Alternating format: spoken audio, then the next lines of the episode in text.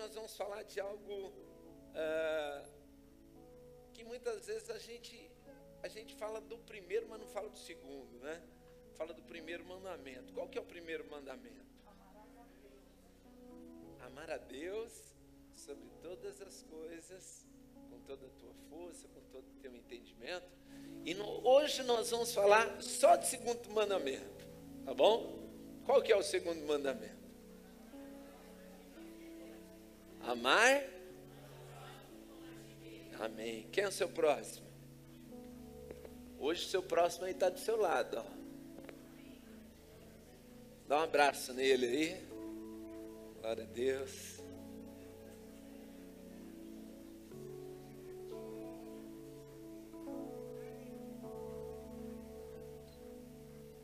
Diga assim: Eu sou o que a Bíblia diz que eu sou. Eu tenho o que a Bíblia diz que eu tenho. Eu posso o que a Bíblia diz que eu posso. Hoje eu serei ensinado por ela. Mantenha minha mente atenta, o meu coração aberto, e eu nunca mais serei o mesmo. Em nome de Jesus. Amém. Aplauda o Senhor. Glória a Deus. Pode sentar. Irmãos, esse é o segundo mandamento. Amarás o teu próximo como a ti mesmo. E como eu posso amar o meu próximo se eu não consigo compreender o meu próximo? Como eu posso amar o meu próximo se eu não posso me colocar no lugar do próximo? E para eu amar o próximo como a mim mesmo, eu tenho que aprender duas coisas importantes. Primeiro, eu tenho que conhecer o meu próximo. Quem é o meu próximo? As pessoas que eu convivo, as pessoas que estão do meu lado, as pessoas do meu trabalho, as pessoas da minha casa, da minha família, da minha escola, as pessoas que normalmente eu tenho contato com elas. Esse é o meu próximo, meu vizinho. Mas eu tenho que, para amá-lo, eu preciso conhecê-lo. Para amá-lo, eu preciso entendê-lo. E para amá-lo, eu tenho que saber quem sou eu. Será que eu conheço a mim mesmo? Será que eu sei como que eu funciono? Eu consigo dominar minha mente? Eu consigo é, dominar meu coração? Eu consigo dominar minhas atitudes? Como que é? As, como são as minhas atitudes? Então, para eu amar o próximo como a mim mesmo, eu tenho que conhecer as pessoas e tenho que conhecer a mim mesmo. Se eu não conhecer as pessoas, e se eu não conhecer a mim mesmo, eu não estarei apto para cumprir o segundo mandamento, que é amar ao próximo como a nós mesmos. E hoje não vou me estender, porque a gente não consegue se estender aqui, mas eu quero falar um pouquinho sobre conhecendo o próximo e conhecendo a nós mesmos. Amém? São coisas que vocês já sabem, mas nós estaremos aqui falando um pouquinho para que a gente possa refletir um pouquinho mais. E quem sabe sair daqui de uma forma diferente, sair daqui amando mais o próximo, sair daqui amando a nós mesmos também de uma forma especial e saindo daqui diferente. Fala para o seu irmão aí, saia diferente hoje. E eu quero começar falando sobre esse versículo de Lucas, capítulo 6, versículo 37, que diz assim: Não julgueis e não serei julgados, não condeneis e não sereis condenados. Irmãos, muitas vezes, em vez de amar o próximo, nós condenamos o próximo. Em vez de amarmos o próximo, nós julgamos o próximo. Julgamos as atitudes do próximo. Nós condenamos, mesmo sem conhecer as pessoas, nós condenamos as pessoas. Condenamos com palavras, condenamos com gestos, condenamos falando para outras pessoas coisas, às vezes, de outras pessoas, condenando e julgando sem mesmo conhecer a pessoa. Será que você já se colocou dessa forma? Quando Deus manda você amar, você julga. Quando Deus manda você amar, você condena. Mas você condena e você julga por uma atitude. E nem sempre uma atitude quer dizer que é a verdadeira. Você julga sobre o seu ponto de vista. Porque tem muitas pessoas que julgam e condenam as pessoas porque ela tem o ponto de vista dela. E ela fala assim: "Ah, não, ela foi, ela tá errada". Mas é o seu ponto de vista, não é a verdade. E qual é a verdade? Olha, irmãos, quando a gente olha, a, a, a, tem uma história de perspectiva. Depende da maneira que você olha, você vai ver uma coisa. Por exemplo, nas redes sociais, tem um vestido lá que, olha, eu garanto que é azul, mas o pessoal fala que é rosa. Tem um tênis lá que eu falo assim, não, isso é verde pessoa está maluco, ele é cinza. Então, na minha perspectiva, ele é verde. Mas na perspectiva do outro, ele é cinza. É verde, rosa, sei lá, mas é diferente. Cada um vê de uma forma. Se cada um tiver de um, de um lado, eu aqui, a Isabela ali, vai lá, Isabela. Ela tem uma perspectiva de lá para cá e eu de cá para lá.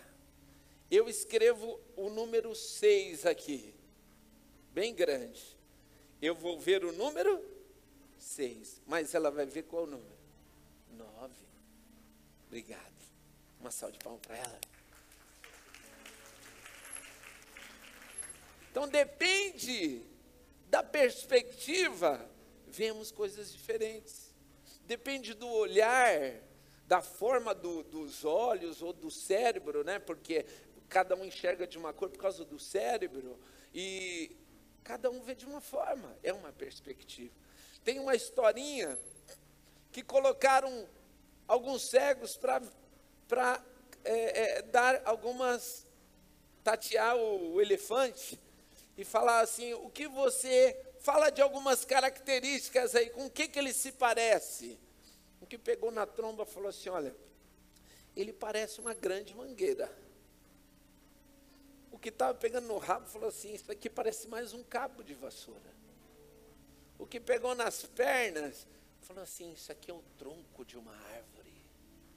E o que estava passando a mão assim no corpo dele falou assim: isso aqui é um grande muro. Então, na ótica dele, na perspectiva deles, eles estavam corretos, porque era a forma que eles estavam enxergando aquele elefante.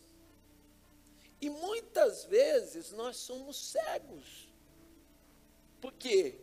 Porque nós não somos capazes de perceber coisas que estão na nossa frente. Tem coisa que aparece na nossa frente assim, ó, tem pessoas que aparecem na nossa frente, a gente não é capaz de perceber o quão bom é aquela pessoa. A gente não consegue perceber o quão importante é aquela pessoa, quantas coisas boas aquela pessoa tem. Por quê? Porque somos cegos e nós enxergamos somente da nossa perspectiva. Para eu entender melhor as pessoas, eu preciso entender que cada pessoa tem uma perspectiva de olhar. Cada um tem uma forma de ser. Cada um tem o seu jeito particular de trabalhar. Por nenhuma é melhor do que a outra, mas nós somos diferentes. E diferença não significa ser pior ou melhor. Nós somos diferentes. E a nossa diferença nos faz melhores quando estamos juntos. Aleluia.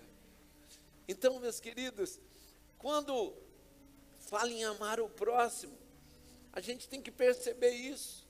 Existe uma historinha que fala assim que é, escolhe duas pessoas em um nome de um homem, vamos lá.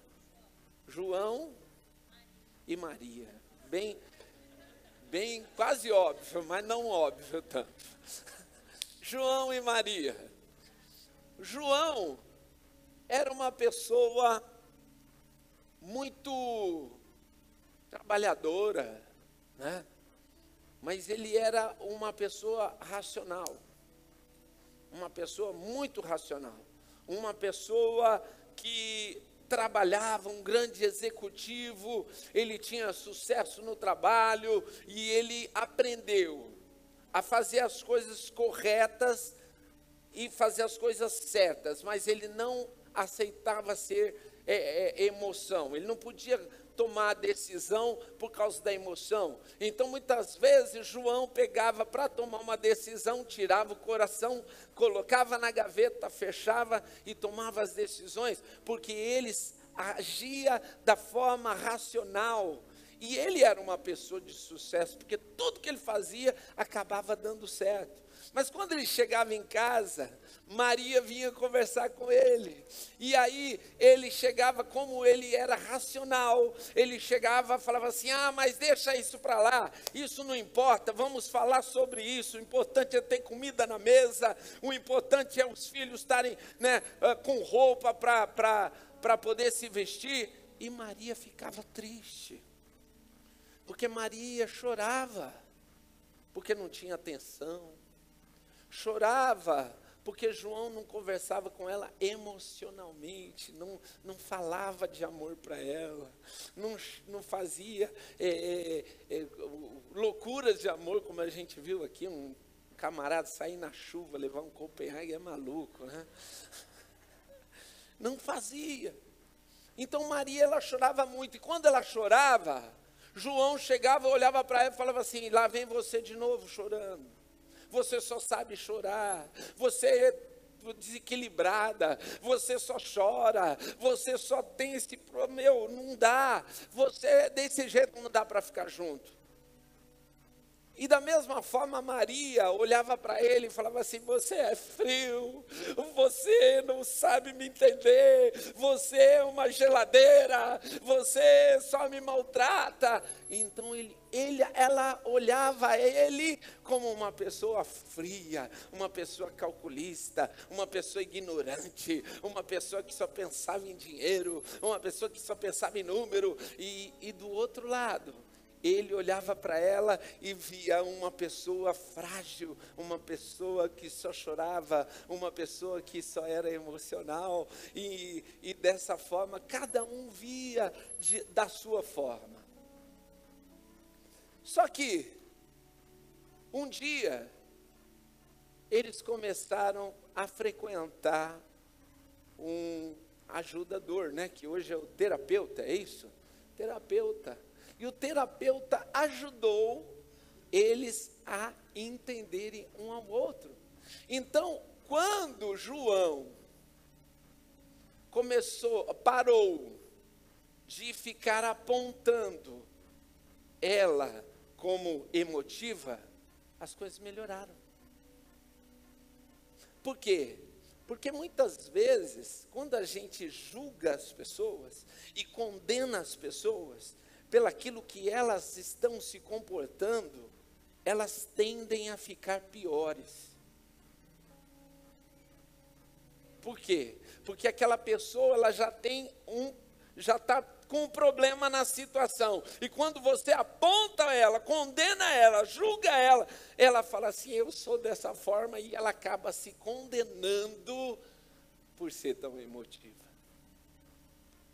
E o contrário também é verdadeiro. Então, quando ele parou e começou a se colocar no lugar dela, e entender a perspectiva dela, e parar de chamar ela de emotiva, mas começou a tentar se colocar no lugar dela, deixar ela falar. Tinha vezes que eu chegava do trabalho, né? Vão me colocar no lugar do João.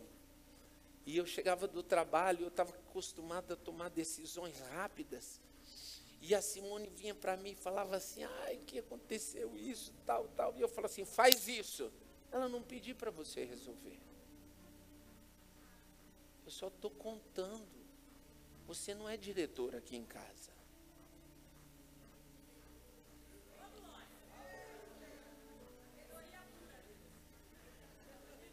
Tem gente que pensa que o trabalho, quando chega em casa, continua a mesma coisa. Isso é diferente. A gente tem que se colocar. Às vezes a pessoa não quer que você resolva, ela quer que você escute. Ela quer que você escute, ela quer que você apoie, apoie ele, ela, né? Que você fala, é, amor, mas vai dar certo. Né? Ela não quer uma decisão. E, e, e é isso. Entender o próximo e amar o próximo, eu preciso entender o próximo. Então eu tenho que entender que quando nós entendemos as diferenças, nós passamos a ter um relacionamento mais produtivo. Eu começo a ter um relacionamento mais produtivo. Se ela é uma pessoa emo altamente emocional, fora do normal, começa a entender ela. Por que, que ela está tão emocional? Na verdade, quando eles começaram a fazer a terapia, ela parou. Ela começou a ser menos emocional. Por quê? Porque ela não era tão emocional, mas a acusação e a condenação daquele homem, do João, e João, hein, fazia com que ela se culpasse e ficasse mais emocional ainda. Então, irmãos, para que eu possa entender o próximo, é necessário eu me colocar no lugar dele, e não apontar as falhas dele, não julgar, não condenar, mas eu me aproximar e entender a perspectiva, o olhar daquela outra pessoa, para onde ela está olhando, o que leva ela a ficar daquela maneira. Não é verdade? Então, compreender a outra parte faz com que você ajude a outra parte. Jesus nos adverte das armadilhas que nós temos em julgar as outras pessoas. Primeiro, o julgamento, ele é baseado em informações distorcidas por nosso modo de ser e não a realidade. Tem gente que fala, tem gente que confunde sinceridade com verdade. É verdade ou é sincero? Sinceridade não é a mesma coisa que verdade. Tem gente que fala assim: eu falo mesmo porque eu sou sincero. Aí arrebenta a pessoa, destrói a pessoa, mas a sinceridade dela não era verdade. Era verdade para ela. Por quê? Porque nós somos, nós acabamos de ver o elefante, nós somos incapazes de lidar com coisas que estão na nossa frente, porque nós somos limitados. Então, a sinceridade não é verdade. A sinceridade, ela é uma coisa do seu ponto de vista. Cuidado então de falar assim: eu sou sincero, porque a sua sinceridade pode arrebentar o seu próximo. A verdade vos libertará, e a verdade está em Jesus Cristo, nosso Senhor, o único que é Senhor e que sabe toda a verdade, porque a verdade ela é obscura para a gente quando a gente olha as pessoas, então não pense e não julgue e não condene pessoas pelo seu ponto de vista, mas você saiba que o seu próximo, ele é filho de Deus e ele precisa ser amado, e você precisa amá-lo para poder cumprir o propósito de Deus. Deus. Amar o próximo, se colocar no lugar dele. Amar o próximo, entender as fraquezas dele. Nós julgamos o desconhecido. Por que, que nós julgamos o desconhecido? Porque nós não sabemos se é verdade mesmo, verdade verdadeira. Nós julgamos o que vemos, e o que vemos não é tudo, é o nosso ponto de vista. Fala para o seu irmão aí, não julgue. Aleluia. Olha só, Jesus nos livrou de toda condenação. Deus não enviou seu Filho ao mundo para condenar o mundo. Então, se nós somos imagem e semelhança do Senhor, nós não vamos condenar o mundo, mas nós vamos livrá-lo de todo mal através da palavra do Senhor. Então, a minha palavra tem que ser uma palavra de ânimo, a minha palavra tem que ser uma palavra de libertação, a minha palavra tem que ser uma palavra de vitória, a minha palavra tem que ser uma palavra que motiva e ajuda o meu próximo. O que, que você tem falado para o seu próximo? Você tem ajudado, você tem motivado, você tem feito com que as pessoas possam, ou você está condenando e julgando. Jesus não veio para julgar e nem para condenar, muito menos nós. Amém? Olha aí que lindo.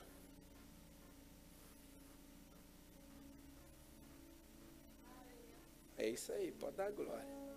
Segundo passo, devemos conhecer quem? Ó, tem muito mais coisa para falar das pessoas, tá?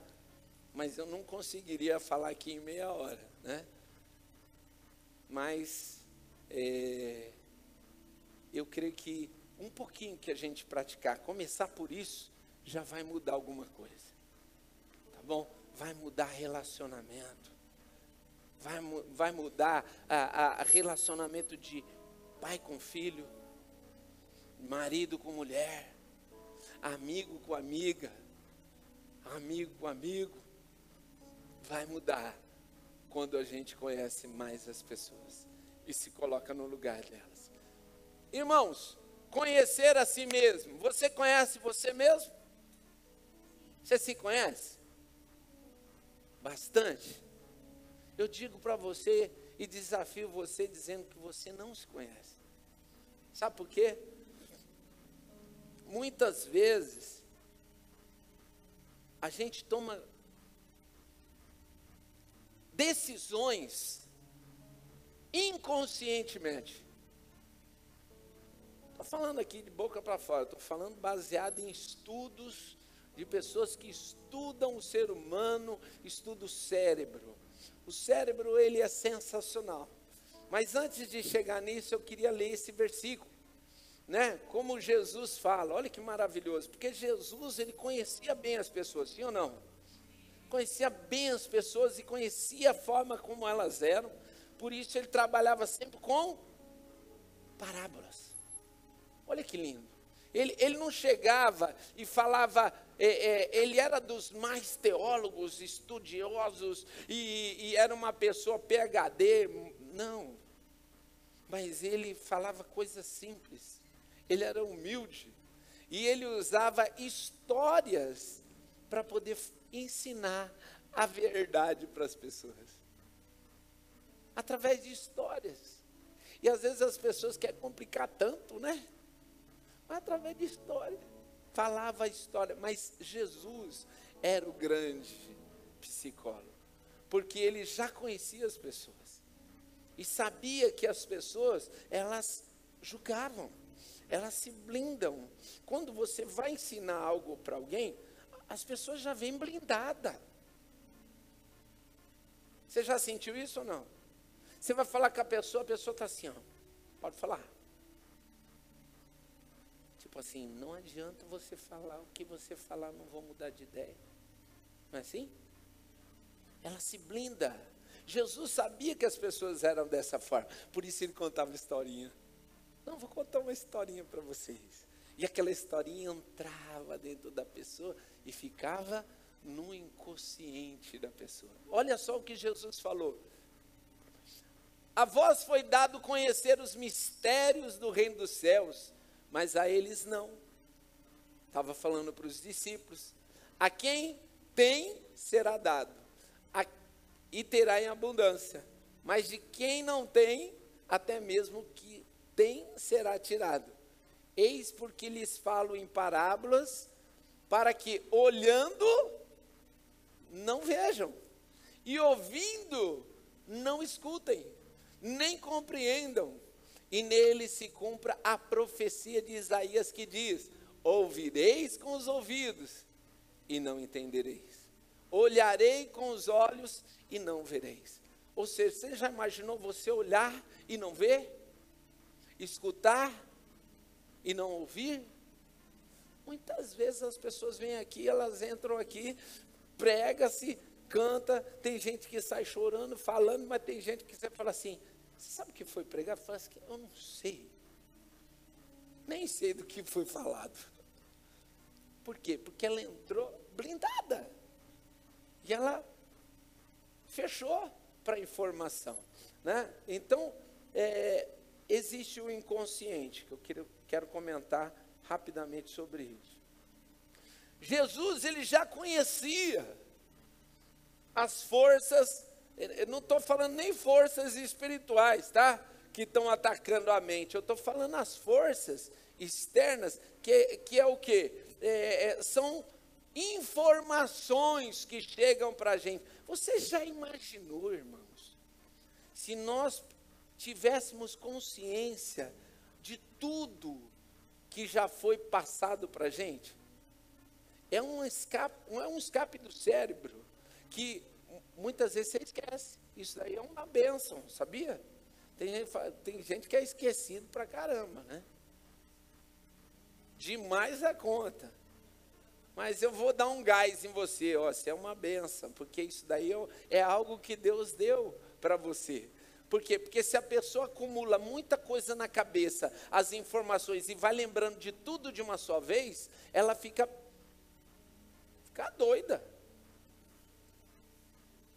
Então Deus, Ele é tão poderoso, tão sábio, que Ele dá para a gente a, a, a, a capacidade de desligar. A gente vai pegando informações e vai desligando. E quando você desliga, você joga para uma informação que chama inconsciente. Então você joga lá profundo, lá para o inconsciente. Então aquilo lá não está funcionando, mas está lá. De vez em quando você dá um pulinho lá para pegar alguma coisa. Né? Você vai lá e fala, oh, peraí, deixa eu ver o que está acontecendo lá naquele. Sabe aquele baú lá cheio de papel? Né? Às vezes eu deixo uns papéis ali, de vez em quando eu vou lá, Simone reclama, fala, puxa, joga essas coisas fora. Eu falo, não, isso é meu inconsciente. Eu nem sei o que tem lá, mas de vez em quando dou uma olhada para lembrar. Mais ou menos desse jeito. Né? Então, é, essas informações, esse inconsciente, muitas vezes impedem a gente de lidar com as coisas que estão na nossa frente. Sabia disso? O inconsciente poder te parar diante de situações. O inconsciente pode fazer isso. Jesus sabia disso. Jesus conhecia muito bem isso daí e por isso que ele trabalhava com parábolas. Sabe, o problema não é a gente chegar e falar assim, olha, é, saber que a nossa mente opera inconscientemente. O problema é a gente não ter consciência disso. a gente não parar para falar assim, não, peraí, eu, eu realmente sei que minha, a minha mente é, é, funciona dessa forma. A inconsciência, irmãos, muitas vezes, ela, ela vai bloquear você pelo seguinte: aquilo que você viveu no passado pode te afetar no futuro. Você lembra que eu falei que a gente volta para ver o que estava lá? Estava no inconsciente. Mas você chega lá atrás e vê, puxa vida, olha, meu inconsciente está escrito isso aqui, então eu vou tomar decisão baseado no que eu passei lá atrás. E muitas vezes a gente quebra a cara, porque a gente acaba tomando a decisão de novo da mesma forma e erra de novo.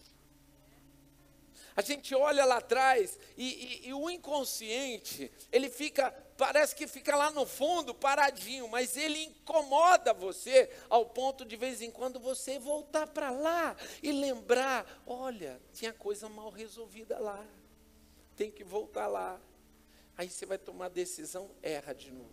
Toma decisão, erra de novo. Por quê? Porque você não quer viver para você resolver o problema de uma forma diferente. Você quer lembrar sempre do seu passado, o inconsciente. E às vezes quando a gente lembra, lembra lá do do que você passou. Às vezes seu pai te bateu. Vamos lembrar do João e de Maria? Vamos mudar os personagens aí. Fala dois nomes. José e Teresa. José e Teresa. A Teresa está aí? Tá aí, Teresa, foi escolhido. Ó. Então, José e Teresa.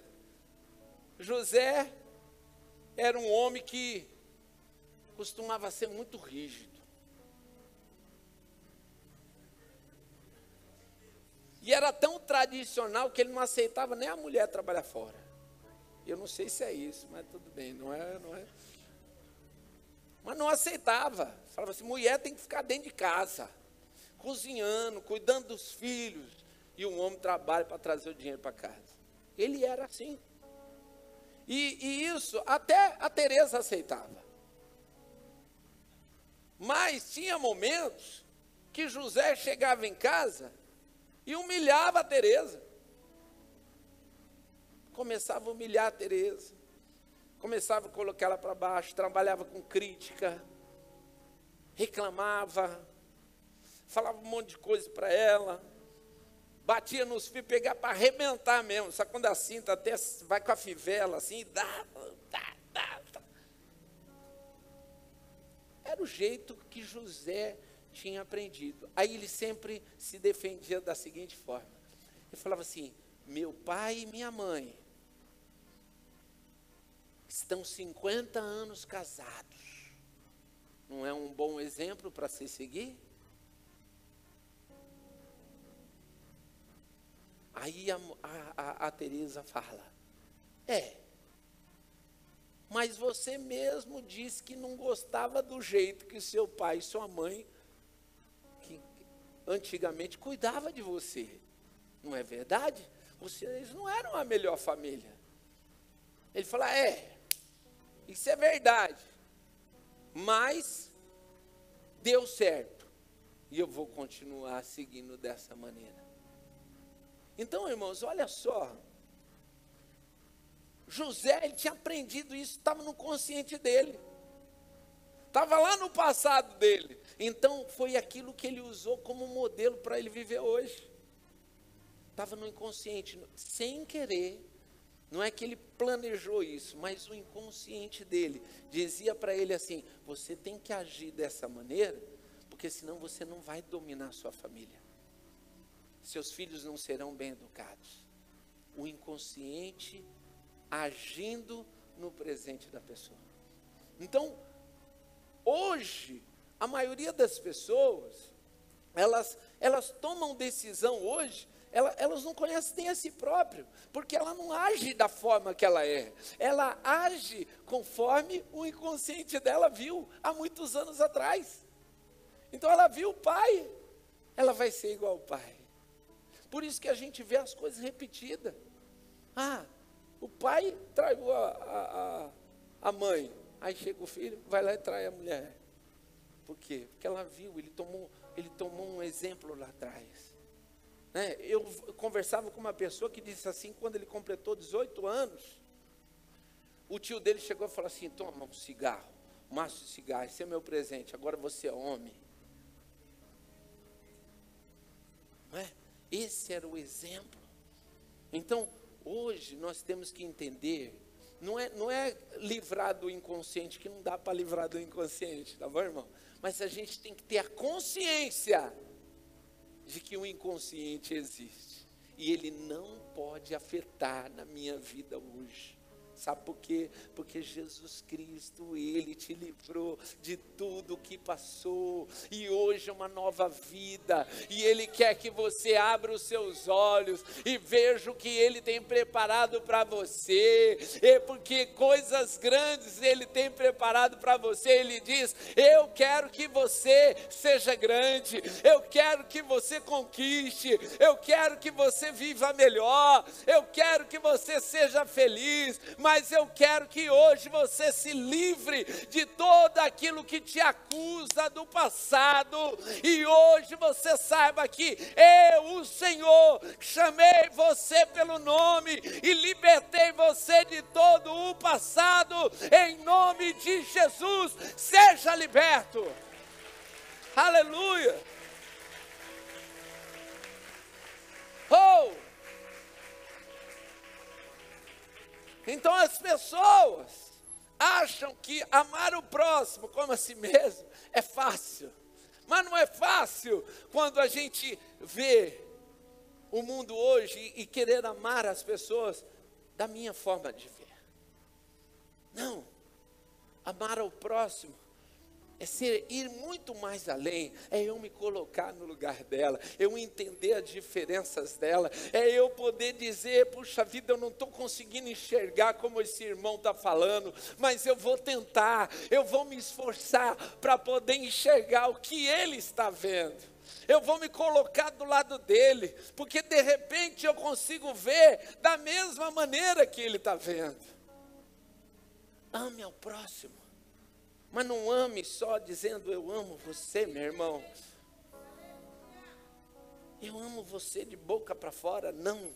Ame ao próximo, colocando no lugar dele, indo lá onde ele está, colocando do lado dele, olhando o que ele está olhando, vendo o que ele está vendo, sentindo o que ele está sentindo.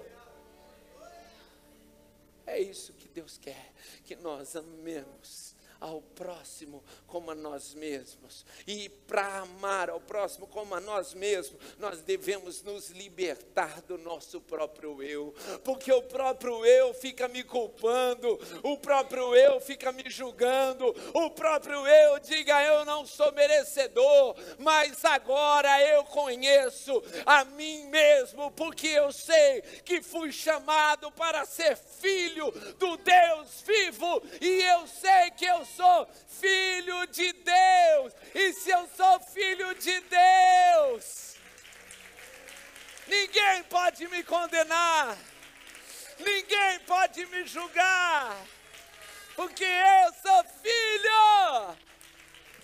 Aleluia. Você é filho. Sabe que você é precioso. Você é uma pessoa importante. Ninguém vai tirar aquilo que Deus deu para você. Ninguém. Só você mesmo. Por isso que aquela foto, o gatinho, pensava que era um gatinho, mas quando ele olha no espelho, ele vê o leão que ele é. Deus, Ele tem algo especial para você. Mas tem coisas que têm prendido você. Tem coisas que têm amarrado você.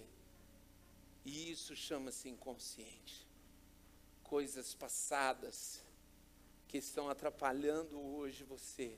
Então eu convido você para você olhar para essas coisas que passaram. Sim, você não vai esquecê-las, que está no inconsciente. Mas eu convido você a, a tomar consciência delas. Existiram? Sim. Mas isso não vai afetar mais no meu futuro. Alô?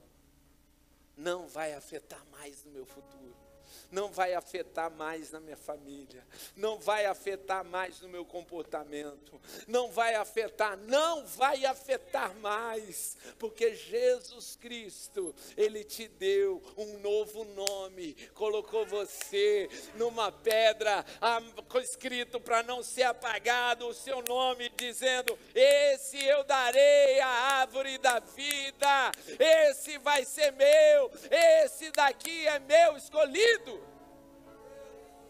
Vamos colocar em pé.